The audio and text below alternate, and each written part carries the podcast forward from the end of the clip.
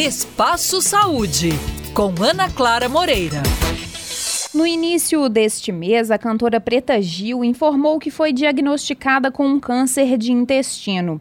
Este é o terceiro tipo de câncer mais frequente entre homens e mulheres, atrás apenas dos de mama e próstata.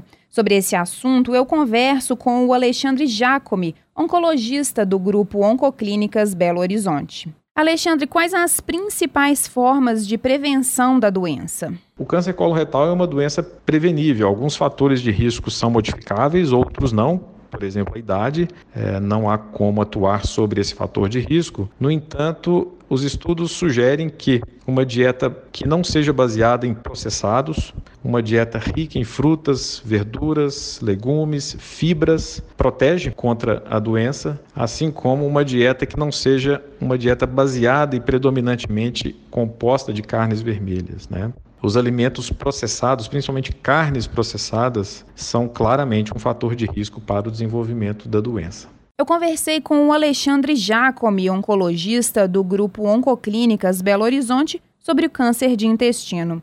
Este foi o Espaço Saúde de hoje. Obrigada pela companhia e até a próxima.